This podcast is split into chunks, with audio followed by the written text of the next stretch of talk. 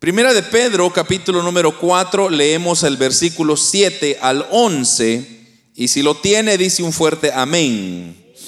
Dice, hermanos, la palabra del Señor, Primera de Pedro, capítulo 4, versículo 7, mas el fin de todas las cosas se acerca. Sed pues sobrios y velad en oración.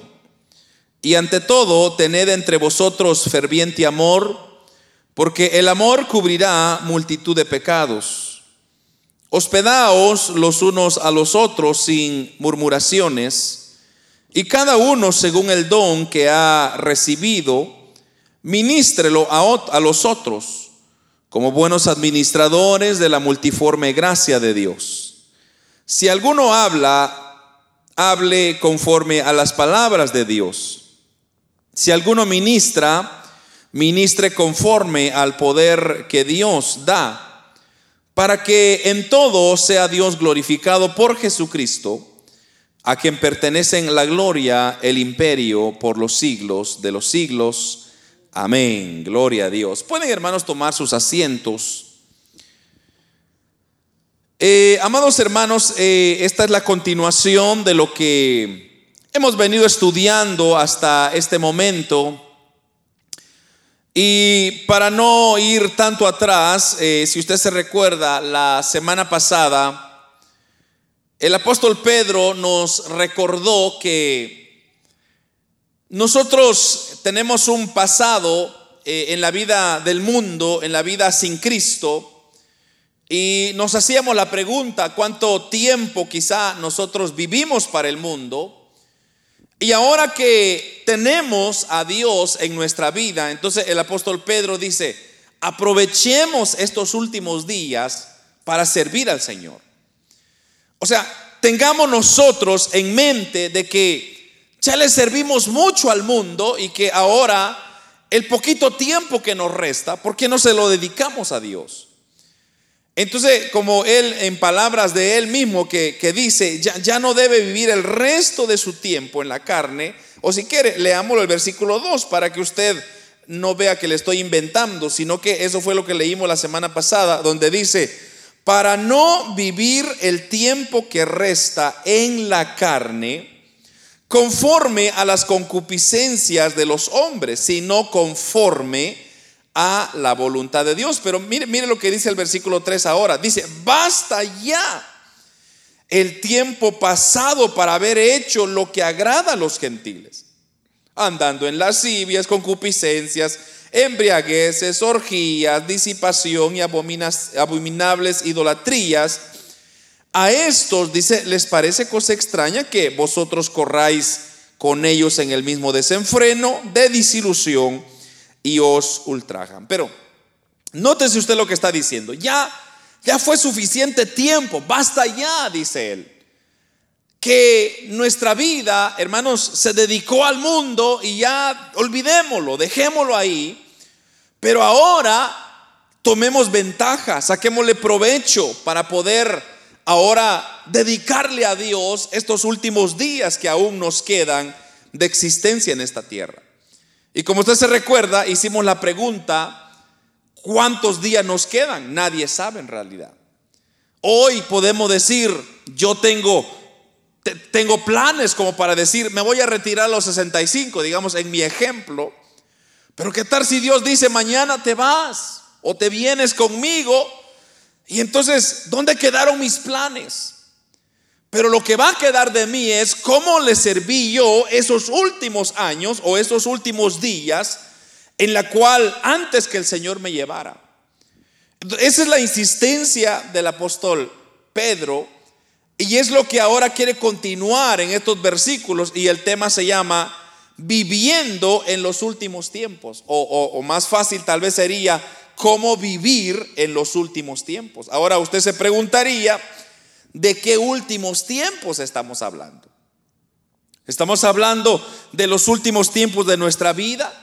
¿O estamos hablando los últimos tiempos que estamos ahora viendo todo lo que está ocurriendo? Como dice el Evangelio según San Mateo, en aquellos últimos tiempos, dice, van a haber terremotos, van a haber eh, rumores de guerras. Entonces, ¿a qué tiempo se está refiriendo? Ahora, muchas personas han, han estudiado esta porción y muchos han dicho que cuando el apóstol Pedro escribió esta carta, la escribió aproximadamente en el año 67 después de Cristo.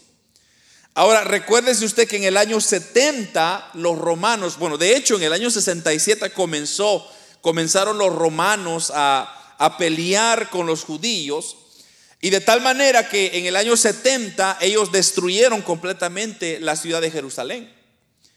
Entonces el templo a donde ellos adoraban, ahí se acabó, o sea, se destruyó completamente y es lo que usted sabe hasta hoy en día, no hay templo en, Israel. Israel no tiene, no, no tiene templo, perdón. Por eso cesaron los sacrificios, por eso los judíos están esparcidos por todos lados. Pero esa es una profecía que el Señor dice que en aquel tiempo van a, llegar los judíos y van a ser extraídos de diferentes partes del mundo y el templo se va a reconstruir.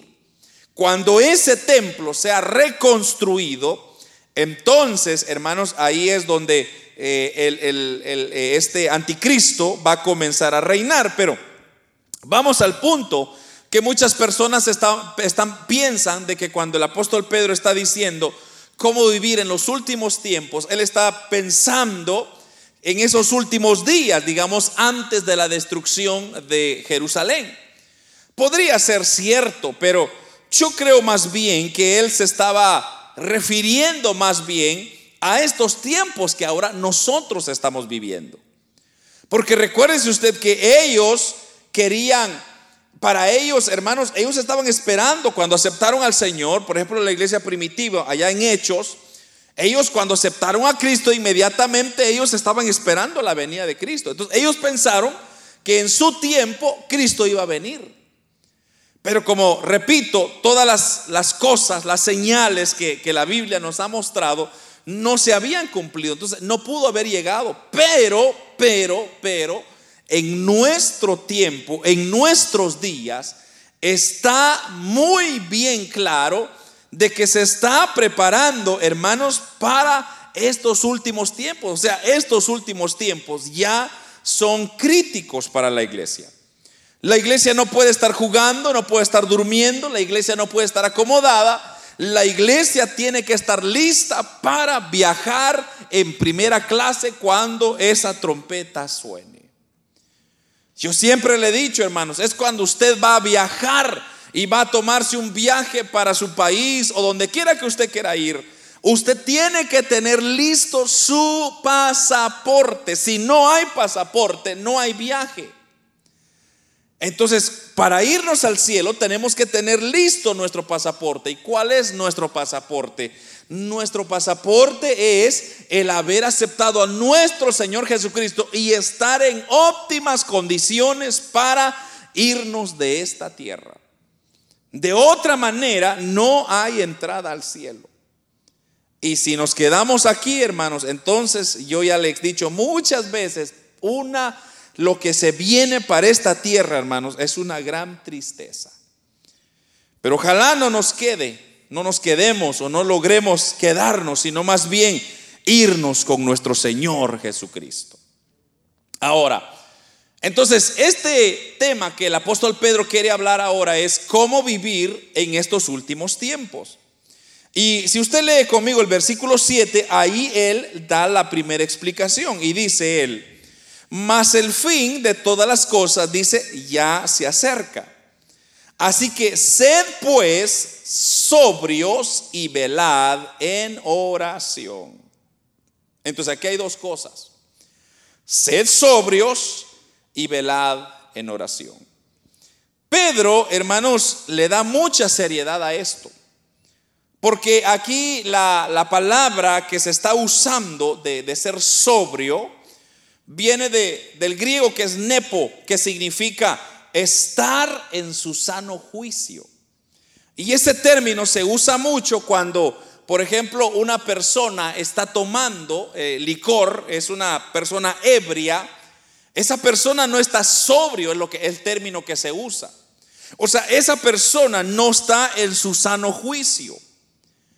Entonces, ¿qué sucede cuando una persona no está en su sano juicio? No tiene control, no tiene autocontrol, porque hace locuras, se pelea con medio mundo, grita, abusa y, y le hacen cosas. Entonces, no está emocionalmente en su sano juicio. Entonces, ahora, el autocontrol es bien importante. Porque el tener control de las cosas que yo hago, hermanos, va a depender mucho de lo que, si el Señor viniese en ese momento, eh, va a depender mucho mi condición. Entonces, esta palabra que el apóstol Pedro está usando acá, sed sobrios, él le está dando una importancia de seriedad. Él está diciendo dos cosas. Lo primero que él está diciendo es que él está él, nos está empujando a que nosotros estemos en control, en sano juicio, para poder discernir cuándo va a venir nuestro Señor Jesucristo. Porque si usted no está en su sano juicio, y, y, es que en la vida espiritual, hermanos, el estar ebrio es como estar sin Cristo. Usted no, no sabe, usted no tiene conocimiento de lo que está pasando en el mundo. Usted piensa que todo va a seguir normal. Pero cuando usted está en su sano juicio, usted se está dando cuenta y está diciendo, ah, allá en el mundo está pasando esto, en el otro lado del mundo está pasando esto. Ah, a mí me está, me está enseñando de que ya Cristo está preparándose para su venida.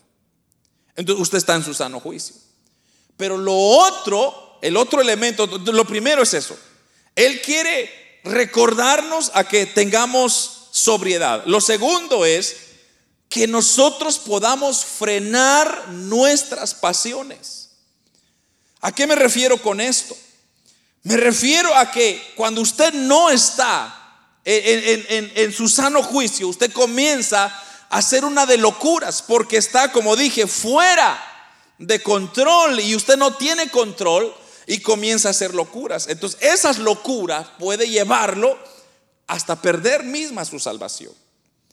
Entonces, el apóstol Pedro acá nos está diciendo que nosotros seamos sobrios. Y hay dos veces más que él lo menciona. Y por ejemplo, en el capítulo 1, versículo 13, capítulo 1, versículo 13 dice, por tanto, ceñid los lomos de vuestro entendimiento. Dice, sed sobrios y esperad por completo la gracia que se os traerá. Y luego lo vuelve a repetir en el capítulo 5, versículo 8. Dice, sed sobrios y velad, porque vuestro adversario, el diablo, anda como león rugiente, anda alrededor buscando a quien devorar. Entonces, eh, ahí usted puede darle cuenta que el apóstol Pedro usa más de una vez ese término. ¿Pero por qué? Porque él está diciendo, por ejemplo, en, el, en este capítulo 5 que acabo de leer, cuando él dice que el diablo anda como león rugiente, entonces usted sabe de que es aquel, aquella fiera que está buscando una oportunidad para comerse a su, a, comerse a, la, persona que, está deseando, o sea, atacar a la persona, a su presa a la cual él desea. Entonces, si esa persona está fuera de control, no es sobria, entonces esa persona va a caer muy fácil en la trampa de Satanás. Entonces, de frenar las pasiones y estar sobrios.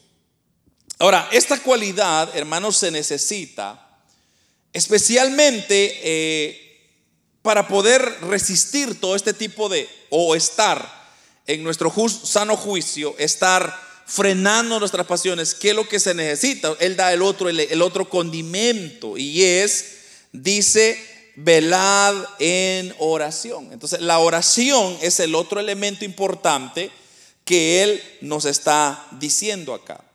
O sea, si usted y yo dejamos de orar, entonces el momento que usted deja de orar es el momento que usted bajó su, retaguardia, su protección, y hermanos, y ese es el momento cuando entonces las huestes espirituales van a querer engañarlo, van a querer hacerle trampa, van a quererle jugar sucio, porque así es, Satanás juega sucio, que el Señor lo reprenda. Pero si usted está en oración, entonces usted tiene esa protección que está ahí siempre delante de usted, porque mire lo que dice el versículo 18 del capítulo 6 de Efesios. Efesios 6, 18, mire lo que dice este versículo. Orando en todo tiempo con toda oración y súplica en el Espíritu. Y dice, y velando en ello con toda perseverancia y súplica por todos los santos. este versículo creo que le da ese énfasis que el apóstol Pedro está queriendo hacer aquí. Y recuérdense que Efesios lo escribió Pablo. Entonces, la importancia de orar, hermanos, es, es muy importante porque hay otra cita, y, lo, lo, voy a ver si lo lee conmigo, en el capítulo 21 de Lucas. Eh, Lucas capítulo 21, versículo 34 al 36. Y lo voy a leer en la NBI para que usted entienda un poco más. Hay unos términos ahí que lo vamos a entender mejor en la NBI.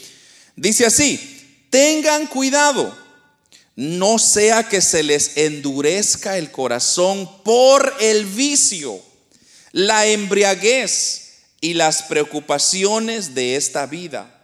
De otra manera, aquel día caerá de improviso sobre ustedes. Eh, sobre ustedes, perdón, pues vendrá como una trampa sobre todos los habitantes de la tierra. Versículo 36, estén siempre vigilantes y oren para que puedan escapar de todo lo que está por suceder y presentarse delante del Hijo del Hombre. Mire hermano, y estas palabras son de Cristo. Aquí el Señor nos está diciendo, tengan cuidado, no sea que se les endurezca el corazón. Hermano, una de las cosas que usted y yo tenemos que tener mucho, mucho, mucho cuidado es que el corazón se nos endurezca. El momento que nuestro corazón se ponga duro es el momento que será nuestro fracaso espiritual.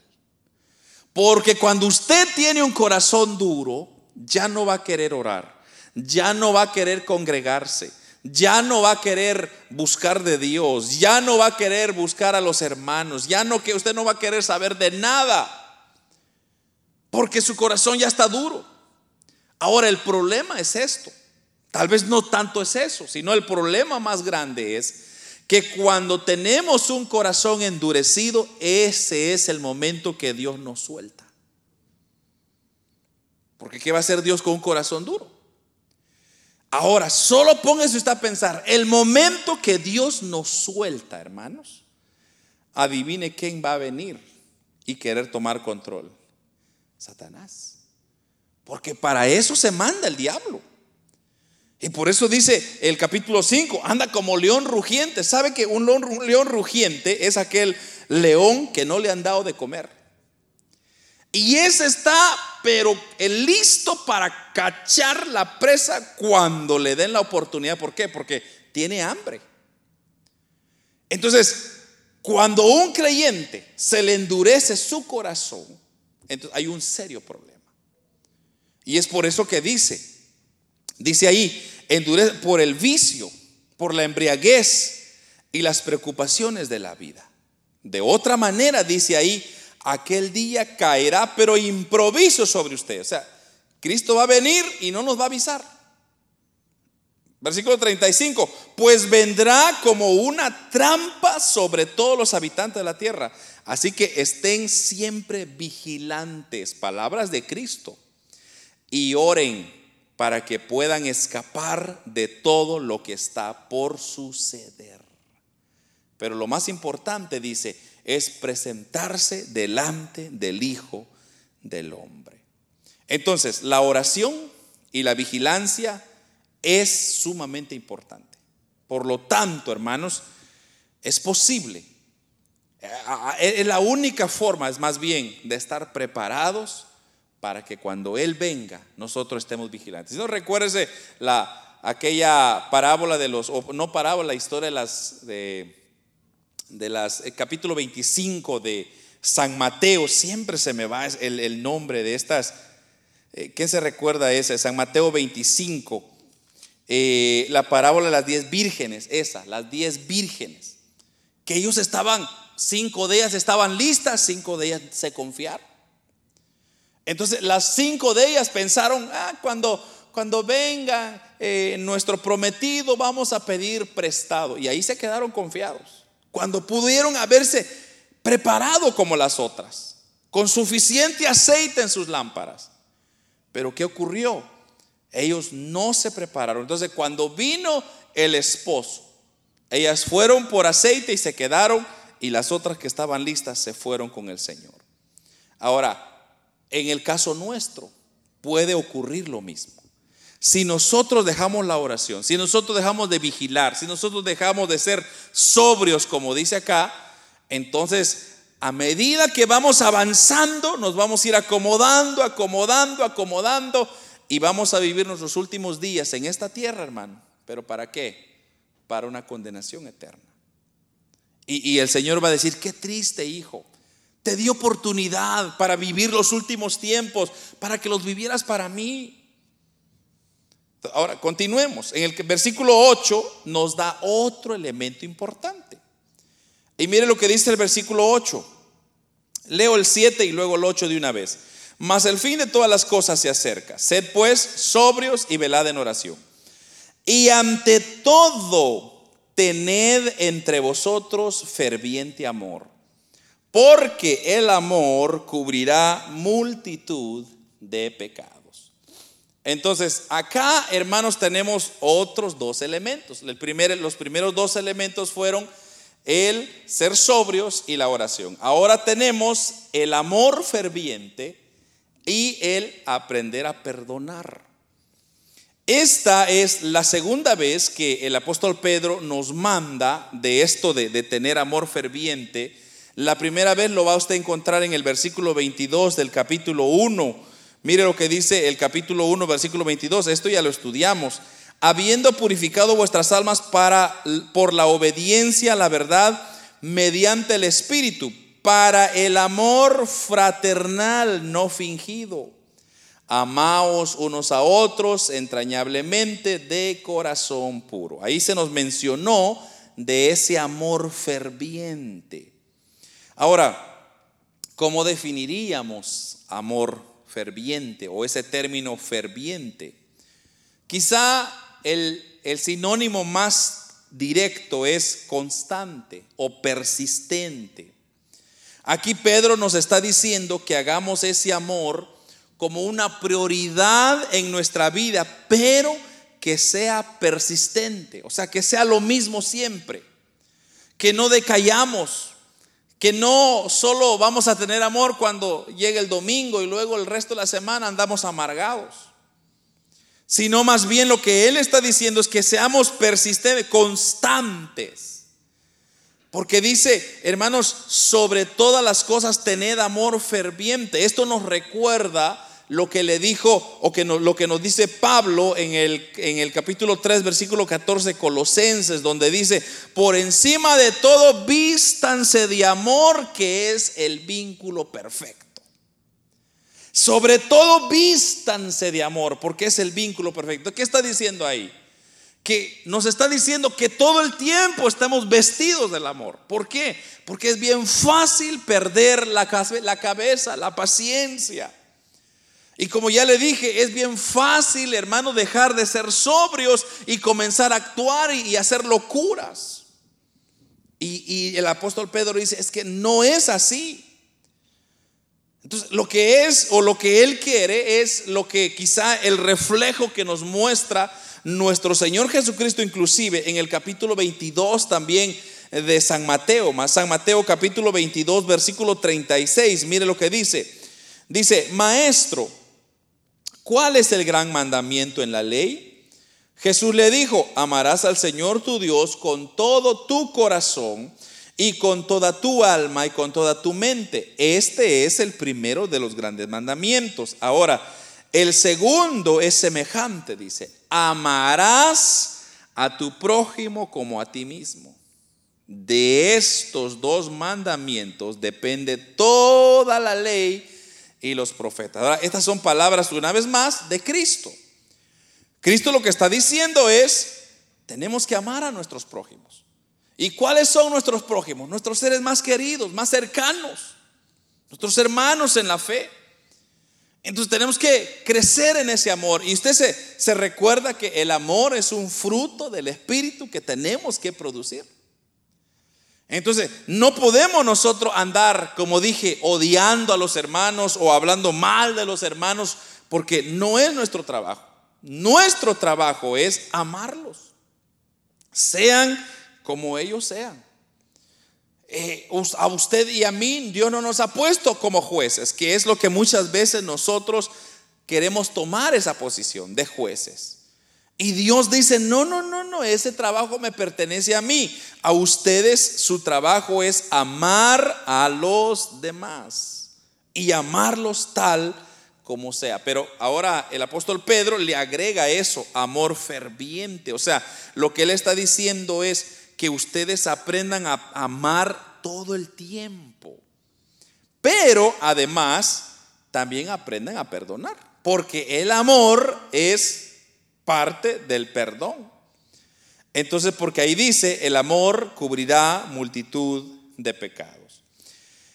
Entonces, ahí en Proverbios hay una cita, eh, si no me equivoco, es el capítulo 10 de Proverbios, versículo 12, donde dice eh, Proverbios, hermanos, si alguno de entre vosotros se ha extraviado de la verdad, o perdón, eh, este es Santiago, eh, pero voy a leer Proverbios antes de Santiago, Proverbios 10, 12, porque este no, no anoté esta, esta cita, pero mire, es, esta, esta porción de Proverbios nos da una buena ilustración eh, de esto de perdonar. Proverbios 10, 12. El odio, dice, despierta rencillas, pero el amor, pero el amor cubrirá todas las faltas. El, odio despierta rencillas. Entonces, cuando hay odio en nuestro corazón, lo que vamos a comenzar es a maldecir a medio mundo. Vamos a comenzar a hablar de medio mundo. No vamos a ser felices. Pero en cambio el amor lo que va a hacer es que nos va a dar esa paz. Y, entonces eso es ahora lo que entonces nos llevaría, hermanos, a lo que yo quería leerles de la siguiente porción de Santiago 5, 19 y 20, donde dice, hermanos, si alguno de entre vosotros se ha extraviado de la verdad y alguno le hace volver, sepa que el que haga volver al pecador del error de su camino, salvará de muerte un alma, pero dice, cubrirá multitud de pecados. Entonces, ¿qué está diciendo acá? Que si yo puedo ver que mi hermano se está perdiendo, entonces yo mi responsabilidad es rescatarlo no hablar mal de él, no mirarlo mal, no odiarlo, sino más bien rescatarlo, porque dice, salvará de muerte su alma, pero cubrirá multitud de pecados. Entonces, a medida que se va acercando el tiempo final, el día del juicio que se está acercando, hermanos, entonces, cuán importante es que tengamos este amor mutuo. Imagínese usted una iglesia amorosa, una iglesia que sabe, no sabe odiar, sino más bien amar. Hermanos, la presencia de Dios está ahí. Porque recuérdese, donde hay odio, rencor, rencillas, ahí no hay Dios, ahí no va a estar. ¿Qué va a estar siendo Dios en medio de eso? Porque son los frutos que Dios no quiere que nosotros produzcamos. Pero en cambio, cuando hay amor ferviente en los hermanos, nos amamos y somos imperfectos, es cierto, pero nos perdonamos o pedimos perdón y somos perdonados. Entonces vemos, veremos cómo la gloria y la gracia de Dios siempre nos va a acompañar. Entonces, repito, el primer punto es que nosotros seamos sobrios y oremos. En el segundo punto es que tengamos un amor ferviente y perdonador. Ahora, en el tercer punto tenemos en el versículo 9, el tercer punto que nos dice ahí, hospedaos los unos a los otros sin murmuraciones.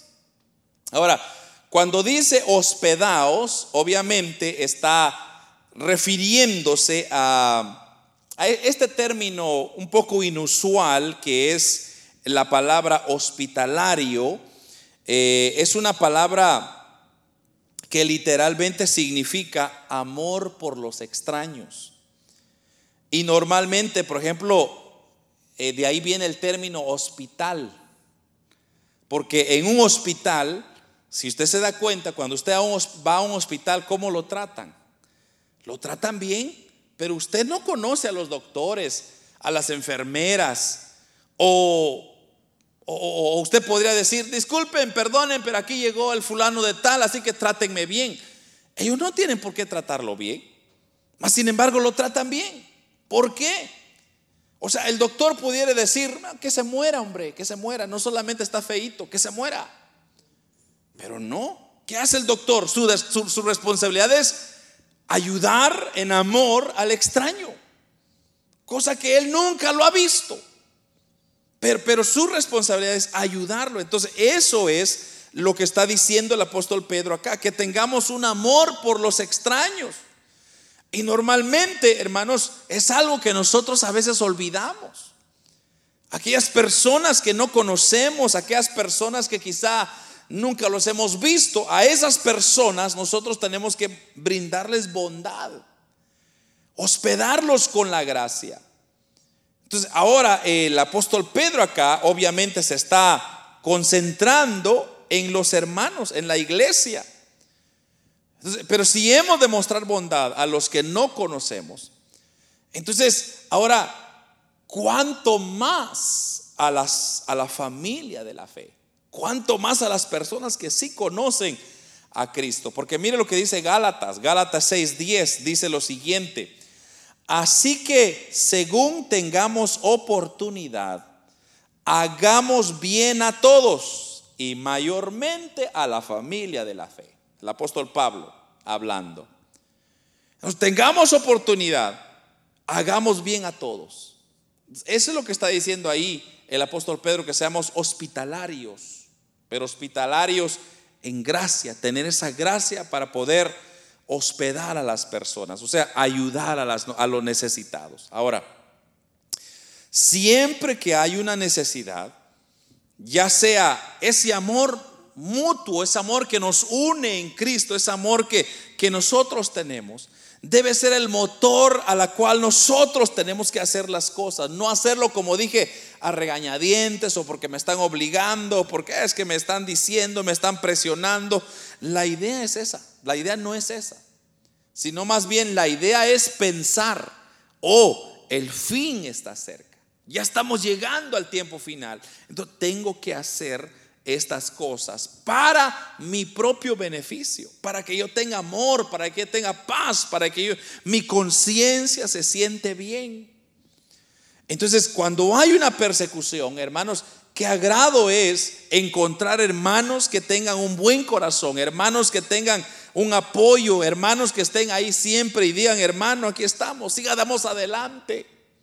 Apoyémonos, no hablemos mal, no critiquemos, sino apoyémonos, digamos, hermanos, y echémosle ganas, ya pronto, Cristo viene pronto. Entonces, la verdadera hospitalidad es aquella que se hace sin quejas, es aquella que se hace del corazón. Entonces, si uno muestra bondad con un espíritu de rencor, entonces, hermanos, no somos cristianos. No podríamos decir yo soy cristiano y, tengo rencor en mi corazón.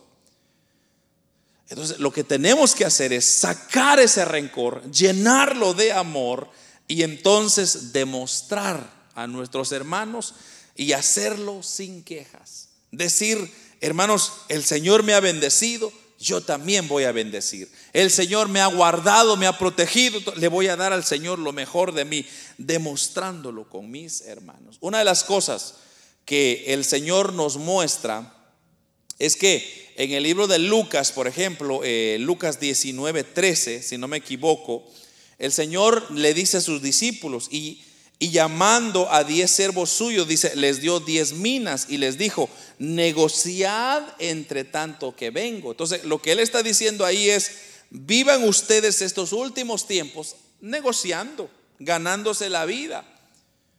Pero de, diciendo, ¿verdad? No, no, no vayan ustedes a endurecer su corazón. No vayan a ustedes a, desaparecer el amor que están ustedes, sino más bien vayan ustedes practicándolo. Sean bondadosos, sean, eh, hagan las cosas sin quejas, hagan las cosas, sean buenos hospitalarios.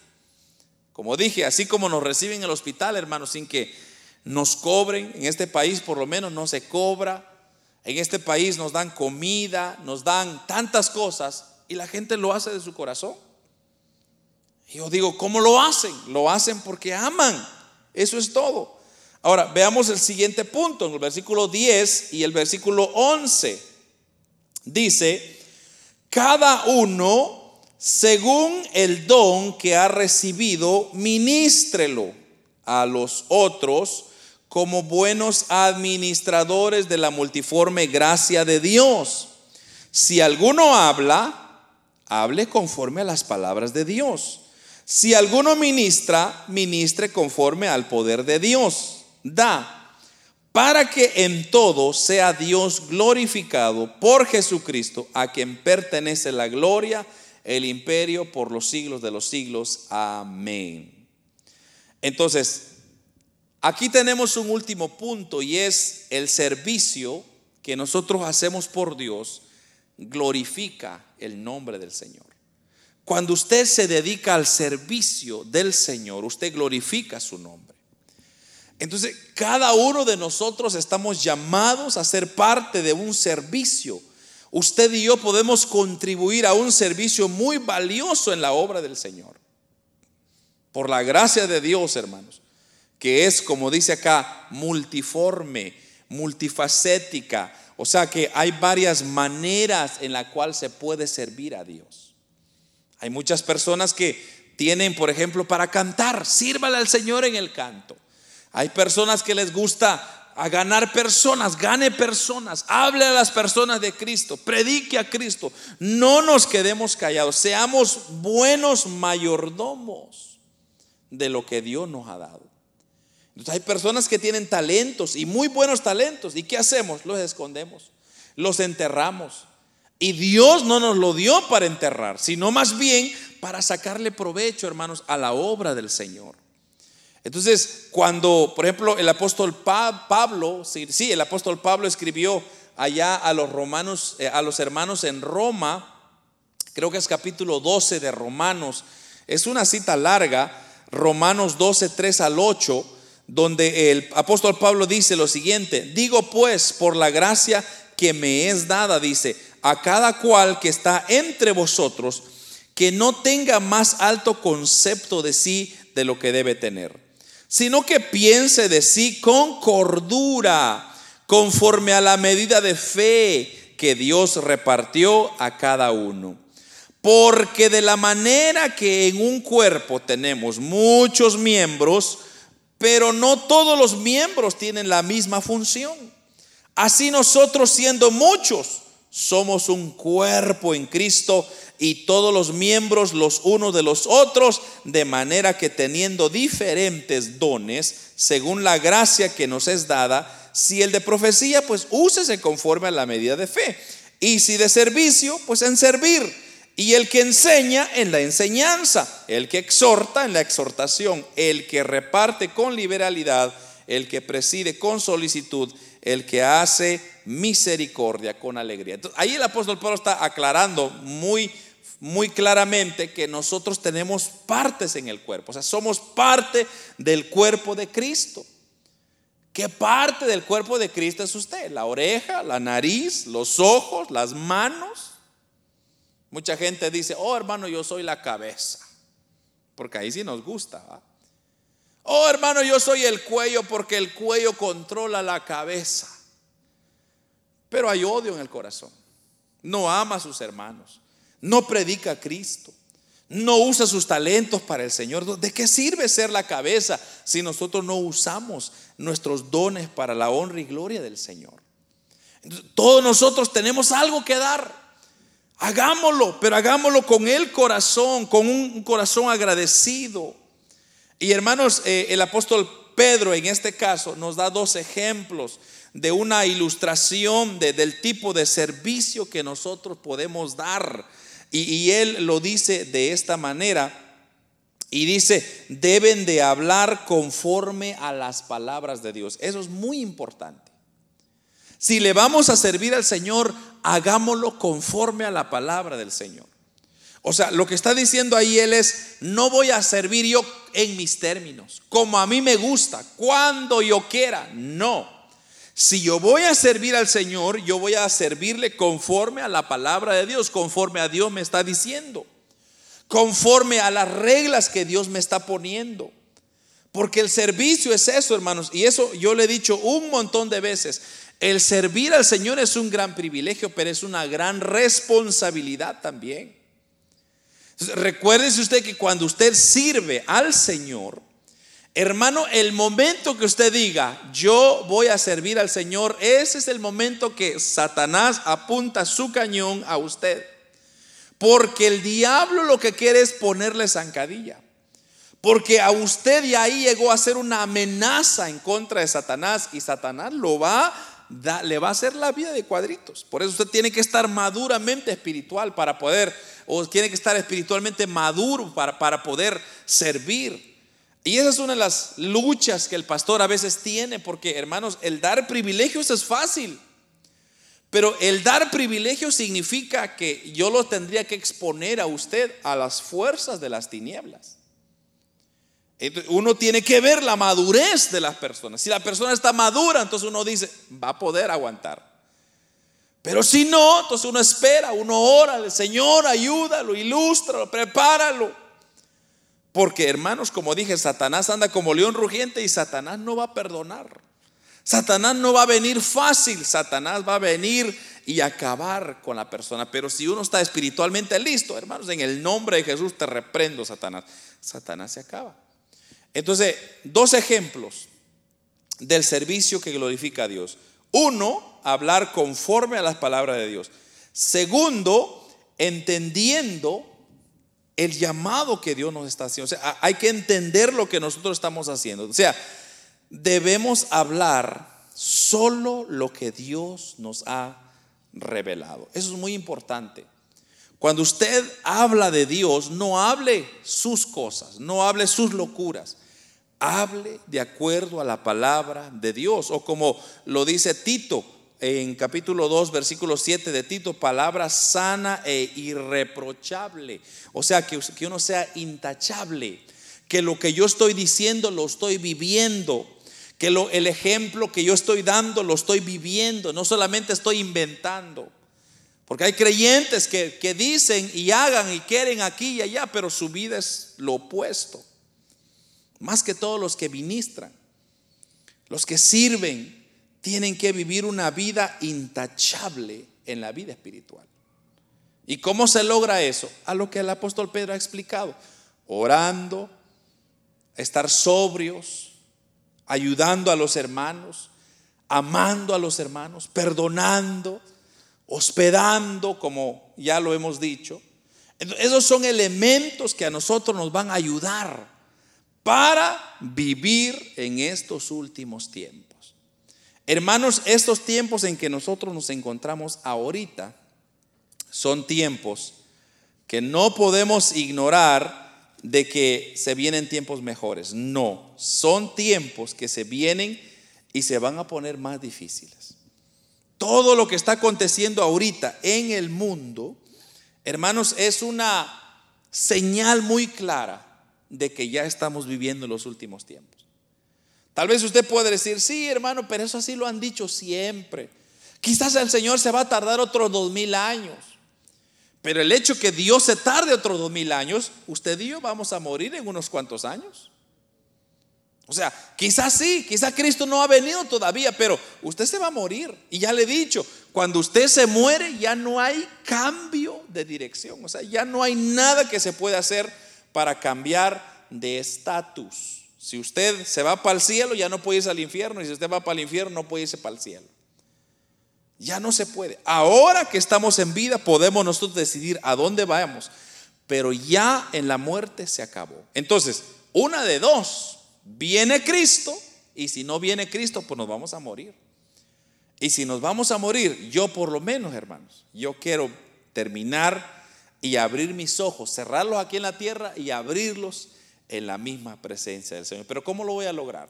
Si yo no llevo una vida de espiritual, eh, de oración, de, de búsqueda, de entrega, de amor, de servicio a Dios, entonces, ¿cómo voy a esperar que Dios me abra sus brazos para recibirme? Y termino con este versículo 11 del capítulo 12 de Romanos. Dice, en lo que requiere diligencia, no perezosos, sino fervientes en espíritu, sirviendo al Señor. Eso, me encanta eso.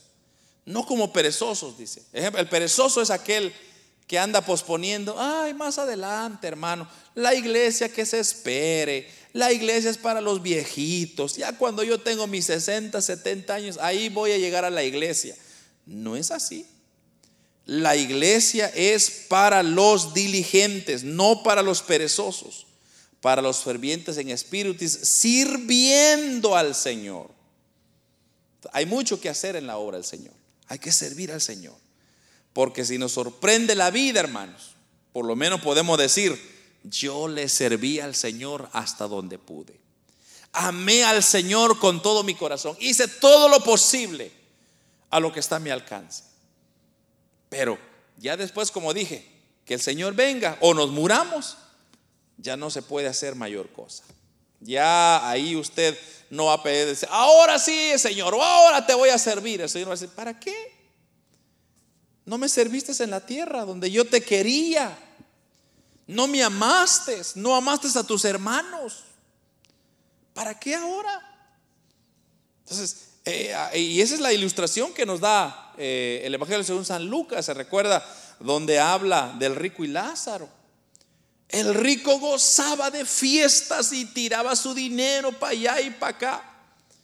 Y el pobre Lázaro arrastrándose en la pobreza, con sus heridas expuestas, nadie le echaba la mano. Y dice la Biblia, los dos se murieron. Y el rico terminó en su lugar donde ahora tenía que disfrutar y era el infierno. Y Lázaro, que no había disfrutado en la tierra, pero ahora estaba disfrutando del consuelo de Abraham. Entonces Abraham le dice, tú tuviste, le digo, tu oportunidad en la tierra.